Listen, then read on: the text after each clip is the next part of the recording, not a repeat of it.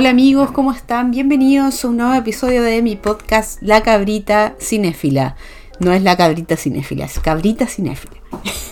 Eh, muchas gracias por escucharme nuevamente. Espero que les haya gustado mi último episodio. Si no lo han escuchado, lo pueden escuchar. No tiene ningún spoiler, excepto que cambia un poquito eh, el tema porque Chile no ganó en la categoría de eh, en la que estaba nominada Bestia. Entonces cambia eso, pero igual Bestia es un corto buenísimo, espectacular.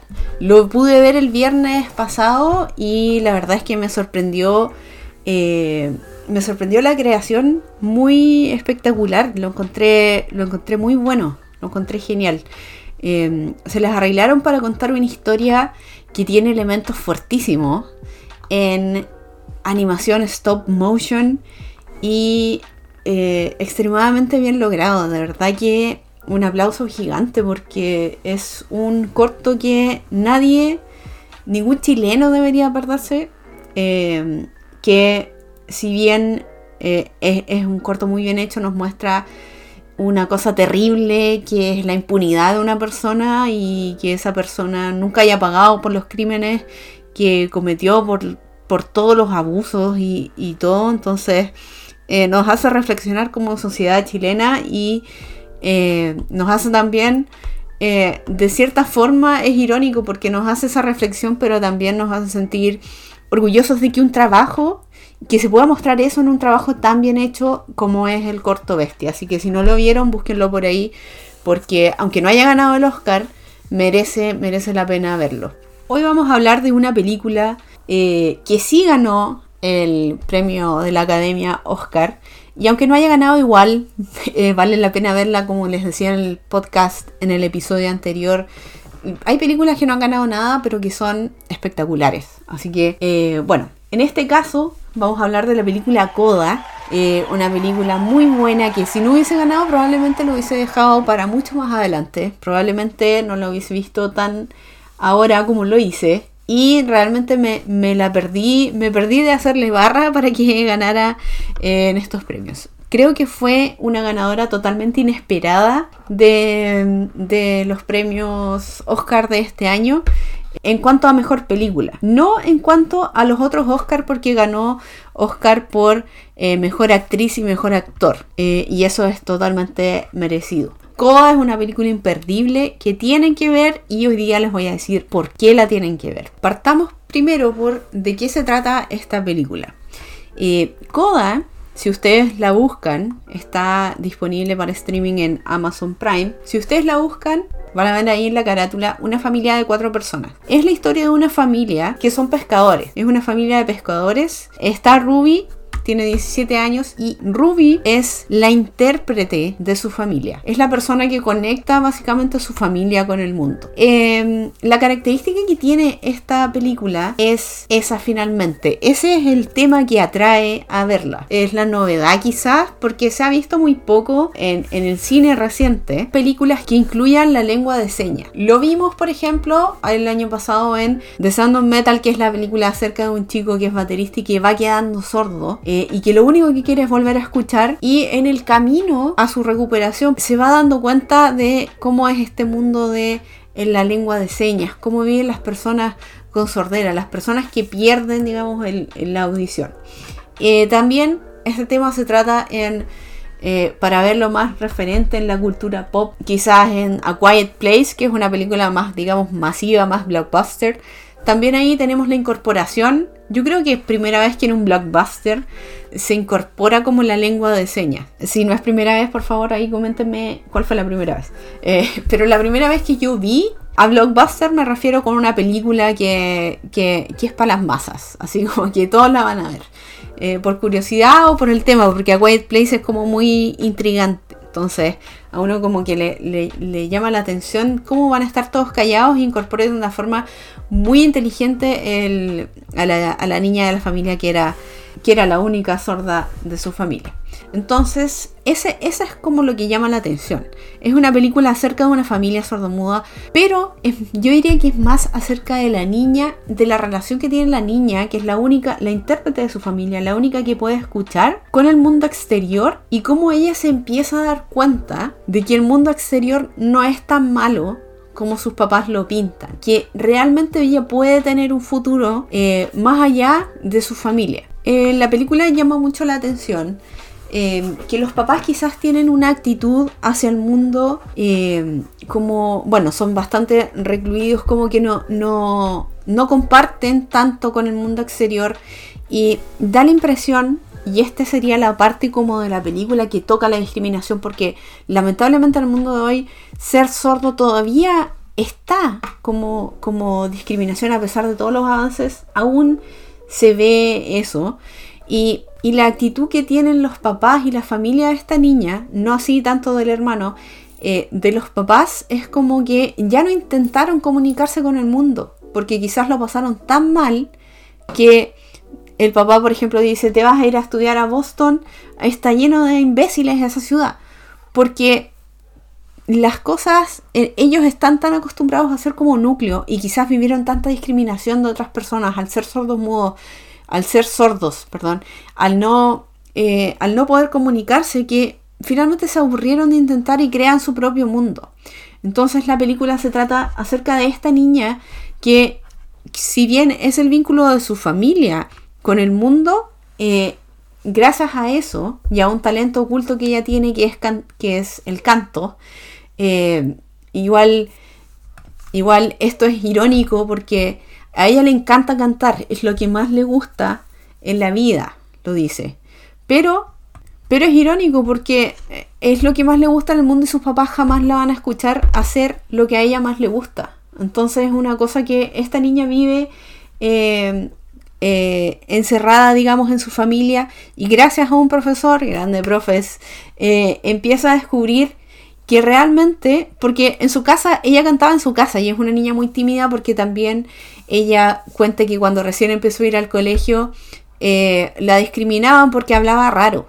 ¿Y por qué hablaba raro? Porque creció con padres sordos. Entonces ella estaba acostumbrada a hablar en lengua de señas. Entonces esta ironía de que el sueño de esta niña sea cantar y llegar a la educación por medio de, este talento y que sus padres nunca la puedan escuchar literalmente porque son sordos es lo que me llamó más la atención de esta película y que, es un argumento bastante conmovedor y realmente esta es una película para llorar. Así que si la van a ver tengan ahí preparados eh, los pañuelos. No les voy a decir no les voy a dar spoilers como de qué parte los hace llorar, pero sí quiero emocionarlos y comentarles que esta película es buenísima. Entonces ya les dije casi todo el argumento. La película entonces nos cuenta la historia de una familia de pescadores, una familia bien humilde y que vive solamente de eso y que también en la pesca es algo tan como solitario y como que lo puedes realizar siendo sordo, entonces que los papás viven de eso, su familia vive de eso, el papá y el hermano trabajan en eso. Es una familia que no llega a más educación por el mismo tema de que probablemente fueron discriminados o probablemente se rindieron ante este mundo tan pesado y tan discriminador que en el que vivimos hace mucho tiempo y en el que todavía seguimos viviendo ahora. Entonces la película es básicamente sobre ella, pero tenemos muy muchos buenos elementos como para, para verla y para disfrutarla eh, bastante. Como les comentaba, esta película ganó mejor película, ganó también un Oscar a mejor actor de reparto y haciendo historia también porque es la primera vez que un hombre, un hombre sordo gana mejor actor de reparto, entonces también fue una algo espectacular, algo bueno de lo que pasó en los Oscars. Eh, además de todo esa estupidez de los premios de este año. Las interpretaciones de esta película yo siento que todas estuvieron buenas. Desde este caballero que gana mejor actor de reparto, la chica, ¿cierto? Con su interpretación muy emotiva y el hermano. A mí me llamó mucho la atención del hermano. ¿Qué pasó con esa nominación? Creo que igual estuvo nominado. A mí me llamó mucho la atención él. Eh, su actuación, como que le salía del alma todo ese tema. Y siento que quizás es porque lo vivió eh, en la vida real. Entonces eh, me llamó mucho la atención ese, tema de, de, lo buenos actores que eran eh, las personas sordas. Eh, y no debería llamarme la atención, la verdad. Pero, y nos dice esto, que no importa que, cómo sea la persona, sino que eh, va, a poder actuar bien como sea. Eh, todas estas actuaciones como que les salían del alma. Entonces eso encuentro que quizás porque son cosas que ellos han vivido. Eh, esta película, para contarles un poco más de la película, se basa en otra película francesa. también esta película está dirigida por Sian Heather y también escrita la protagonista de esta película es Emilia Jones, que hace el papel de Ruby, y es una chica que tiene 17 años y, como les decía, es la única miembro oyente de la familia. Eh, de ahí viene el nombre de esta película, CODA. CODA es una sigla que se usa para denominar al hijo de papás que son sordos. Eh, en inglés la, sigla se, se traduce como eso, como una explicación, Child of Deaf Adults. Esa es la sigla en inglés. Entonces, ¿por qué se llama así esta película? Por eso, para darle representación a eso. Entonces, la película se trata de una chica que es intérprete toda su vida de su familia. Es el vínculo de su familia con el mundo eh, real, básicamente. Eh, si va a un restaurante, ella tiene que pedir todo, ella tiene que pedir cervezas. Si el papá quiere ir a un pub, tiene que ir con el papá para que pueda entender eh, a, los, amigos lo que están diciendo. Si el papá va al médico, que hay una situación muy, muy cómica, tiene que ir al médico con él y explicarle cualquier cosa que le esté pasando al cuerpo del papá. Comprenderán lo, lo, chistoso que, puede llegar a ser eso, lo vergonzoso quizás. Eh, y traducirle al médico. Si la mamá le pasa algo, también. No les, no les voy a spoilear, pero es muy chistosa la escena en donde va el médico con los papás. Entonces, el único vínculo con el mundo real es esta chica.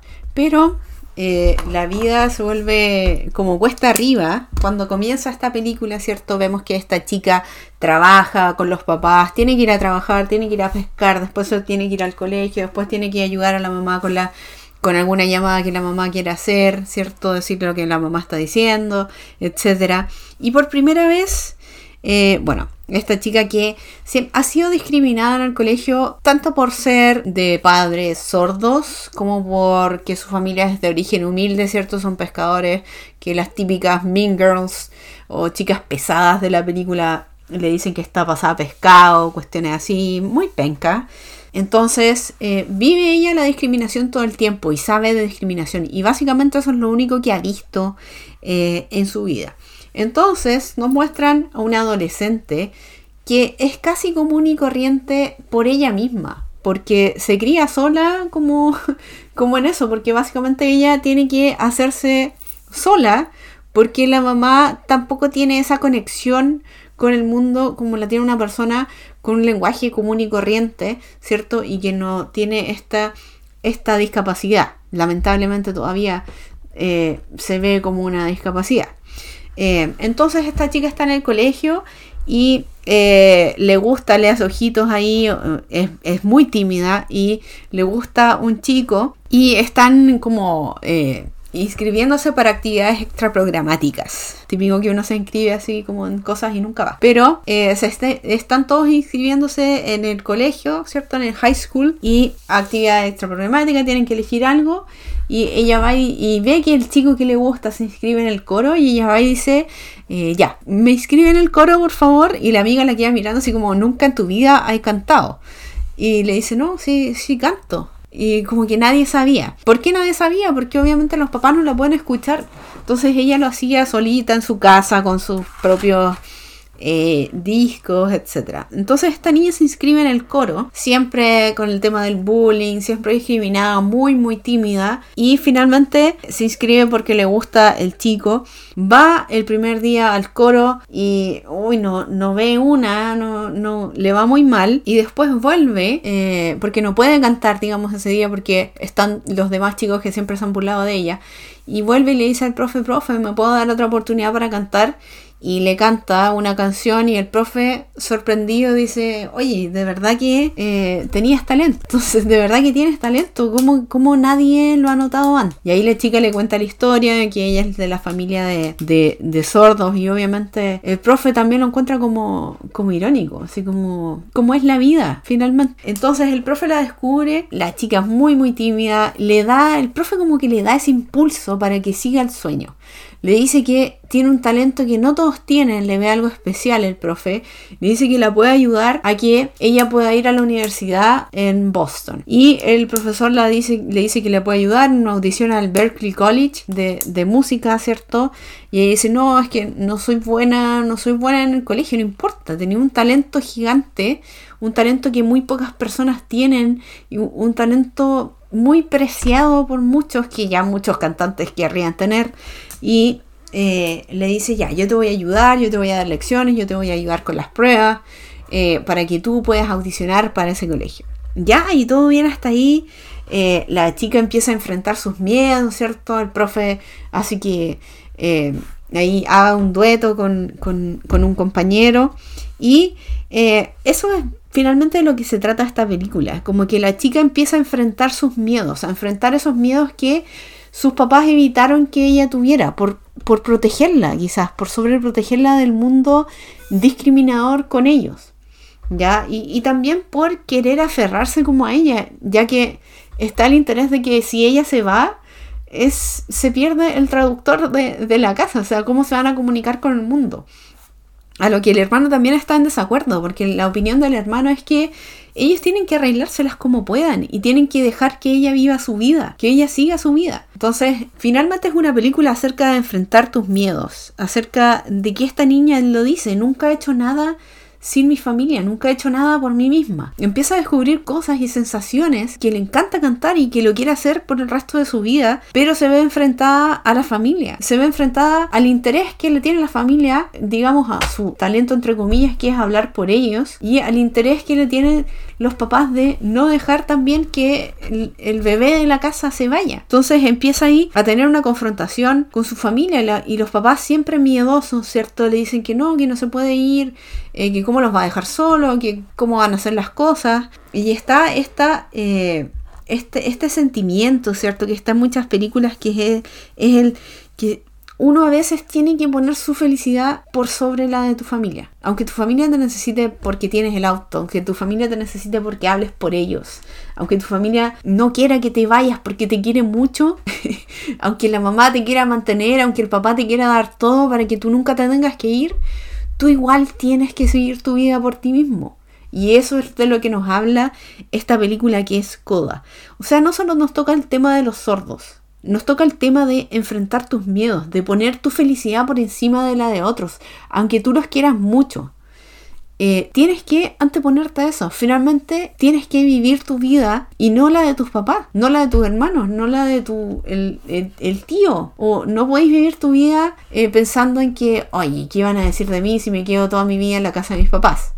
O, ¿Qué van a decir de mí si, si estudio 10 carreras y nunca termino una? ¿Qué va a decir de mí la familia? Es básicamente anteponerte a todos esos miedos que uno tiene cuando va a hacer algo, cuando va a hacer algo importante.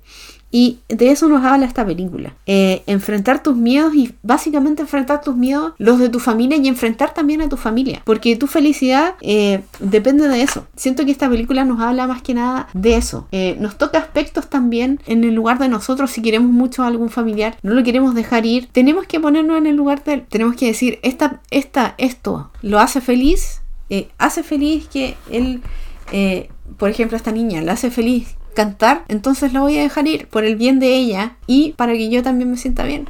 La vida va a continuar y yo voy a poder seguir adelante como sea. Y finalmente, eh, ese es el tema de esta película y por qué me tocó tanto. Por qué siento que es importante de ver. Porque también te toca la fibra con unos momentos muy emocionantes.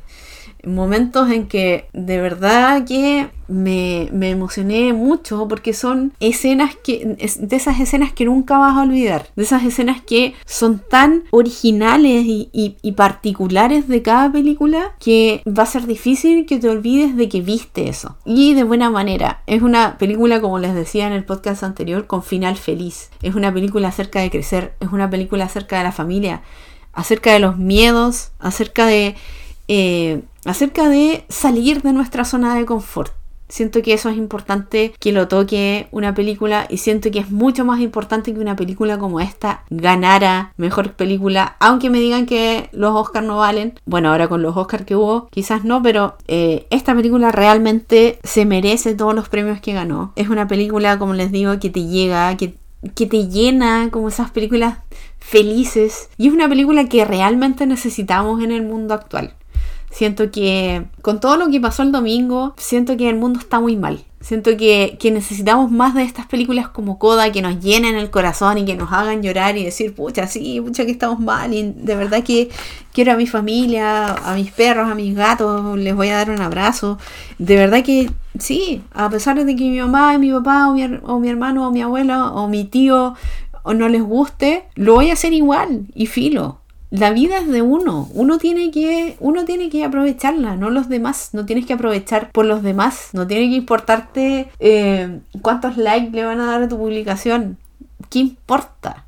Uno comparte fotos porque quiere compartir la foto. Y finalmente porque los momentos quedan y tenemos la suerte de que queden en fotos. Lo que uno quiere hacer, yo creo que tiene que hacerlo. Y eso es algo que nos demuestra esta, esta película. Entonces, Coda no se olviden, Academy Award por mejor película eh, del 2022. Merecidísimo, merecidísimo. El premio también a mejor actor a este caballero que toda esta película es impecable. Pero no es una gran. Eh, no, no tiene la plata que quizás tiene otra gran producción. No van a encontrar efectos especiales. Es una película familiar además. Y que una película familiar gane mejor película, eso también le da un poquito de brillo a este mundo tan pésimo. Así que Coda en Amazon Prime. Eh, no se olviden, creo que está... Eh, me llamó la atención porque yo descargué la película y eh, yo pensé que estaba con subtítulos integrados y no está con subtítulos integrados. Me llamó la atención eso porque igual uno para entender las conversaciones tendría, debería tener incrustados los subtítulos. Pero también si la descargan pueden descargar por ahí los subtítulos y verla con tranquilidad. Una película familiar, la pueden ver con su familia, no tiene ninguna escena rara ni nada, así que totalmente a salvo. Y ahora les quería comentar un poco eh, de eh, lo que empañó la celebración de los Oscars. Lo que, lo que me empañó, lo que me jodió los Oscars de este año. Eh, muchos me han preguntado qué opino del charchazo que le pegó Will Smith a Chris Rock y en realidad siento que los Oscars de este año reflejaron lo que, lo que estamos viviendo en el mundo actual. En un mundo saliendo de pandemia, saliendo entre comillas, en un mundo que está en medio de una guerra y en un mundo en que solo le interesan los likes, al que solo le interesa el, el, rating, un mundo al que solo le interesa el que van a decir eh, apestoso. Encuentro que lo que hizo Will Smith, una ordinariez, lo que hizo Chris Rock también. Encuentro que eso empañó un poco la ceremonia. Encuentro que también el, el Oscar a Will Smith un chiste. Eh, Will Smith no merecía ese premio, absolutamente no. Esa actuación no es merecedora de un Oscar. Robado Andrew Garfield. No me gustó la película porque no es mi tipo de película. Siento que deberían devolverme esas dos horas, pero, pero no tan. Yo creo que una hora porque igual la actuación de Andrew Garfield eh, fue espectacular en esa película. Benedict Cumberbatch o sea, por favor, ¿cómo le dais el Oscar a Will Smith? ¿Cómo? Por una actuación que viene haciendo de hace siglos. Eso para mí es un Oscar que le pudieron haber dado, no sé, en un año, más para celebrarle su carrera, no sé. Algo más digno. Eh, le estáis dando un Oscar por una película. La película no es mala, pero es una película que está netamente contando una historia maquinada de cómo fueron las cosas realmente. Y además, con esa actitud de pararte y pegarle un combo o una palmada o lo que haya sido a un tipo, está opacando la película en sí. Esta película está respondiendo a violencia con más violencia. ¿Y quién va a quedar mal acá? Eh, Chris Rock, no. El que va a quedar mal es el que se paró a pegarle a Chris Rock. El que va, el que va a quedar más mal es el tipo que responde a la violencia con más violencia. Y el reflejo del mundo actual, como les digo, se jodió a la película. Porque la película ya no va a tener la misma importancia que antes. No va a ser la película de cómo creció eh, Venus y Serena Williams, que a propósito la actuación de las niñas no estuvo nominada a nada y fue mucho mejor que la de este loco. Eh, entonces me, da lata. Me da lata que también haya opacado la película en sí. Imagínate cuánta plata gastó la Venus y la Serena Williams en ponerle a esta película para que este loco lo opaque. Eh, porque si, si ahora los deportistas hacen sus propias películas, pues pregunten a, Alexis Sánchez. totalmente financiada por ellos. Y producida también por la compañía productora de Will Smith. Sí, pues si no es coincidencia, nada es coincidencia. Si yo produzco esto con mi compañía, pero tengo que estar en la película. Funciona todo el rato y pasa todo el rato en, Hollywood. ¿Por qué el hijo de Will Smith protagonizó Karate Kid, la peor versión de Karate Kid, incluyendo la versión de Hilary Swank? Porque la compañía de él puso las lucas, puso las lucas para hacer esa película. Eh, ese combo, no, no. Eso, eso no me gusta verlo. No, siento que después se llenan la boca diciendo oye, la violencia no resuelve nada. Y te paráis y vais y te pegáis como, oh, qué ordinaria, qué ordinaria. De verdad que lo encuentro último ambas actitudes y la tercera actitud que es de los premios de, de, ponerle un primerísimo primer plano a Will Smith gritándole cosas al otro al otro. En otros premios, si los premios no se enfocan en el rating, eso no hubiese pasado. Al Will Smith no lo hubiesen mostrado en otros años, pero este año estuvieron tan preocupados por el rating que hasta cortaron categorías que según ellos tienen menor importancia y las mostraron como en comerciales totalmente recortadas. Qué falta de respeto de la producción, yo no sé qué cresta están pensando, qué falta de respeto al cine, qué falta respeto al, arte de considerar categorías menos importantes porque los premios tienen que durar menos, según ellos. Pero colocáis momentos basuras como los momentos de comedia de, esa vieja que no sé quién que la he visto en, en un par de películas, eh, como no sé, la Amy Schumer disfrazada de Spider-Man fomísimo. Y también le estáis dando tiempo a esta pelea que yo conozco demasiado Hollywood y he visto demasiadas cuestiones como para creer que no estaba, eh, no estaba en guion que no estaba preparada. Puede haberse salido de las manos, pero eh, que la producción no haya corrido, que le hubiesen dado un primer plano cuando el tipo le gritó cosas, eso nos dice que puede que se, se les haya salido de las manos, pero sí estaba preparado este momento. Amigos, no pequen de ingenuos. Hollywood puede, puede hacernos creer cosas que no son. Eh, entonces, no, este, era un momento que se quiso invitar al sobre, el momento del sobre que les decía en el episodio anterior de Moonlight y La La Land, pero no se pudo y no sé, no sé, no, realmente no sé lo que vi, no sé lo que vi. Total, una total decepción, esta fiesta, entre comillas, de los premios, eh, pésimo, pésimo manejo, no sé, tampoco le puedo creer a una situación en la que todos son actores. ¿Cómo le vaya a creer a Nicole Kidman? Esa foto que muestran de Nicole Kidman reaccionando. Nicole Kidman ha estado nominada mil veces al Oscar. Nicole Kidman es una actriz buenísima. ¿Cómo vaya a creer que no estaba actuando? A Lupita, Lupita Nyong'o, ¿cómo reaccionó? Obviamente, Lupita Nyong'o ha, ganado premios. Por favor, ¿cómo van a creer? Quizás se salió de las manos. De todas formas, una cosa de mal gusto estos premios fueron una cosa de mal gusto. No justifico a que, oh, todos dicen ahora que Will Smith defendió a su mujer. Mentira. Defendió su ego, no, no defendió a su mujer. Eh, Chris Rock diciendo bromas pesadas, eso es lo que Chris Rock hace. Eso es lo que han hecho todos los comediantes desde el inicio de los tiempos. Esa es la intención de poner a Amy Schumer en la premiación para que haga chiste, para que haga chiste de Leonardo DiCaprio y sus y sus pololas jóvenes. Entonces, no sé, no, no, no me pareció correcto nada de lo que vi. Como que terminé y dije, ¿qué, qué crees que acabo de ver? Eh, le doy un par de años a los Oscar para que estén televisados y siguen así, de mal en peor.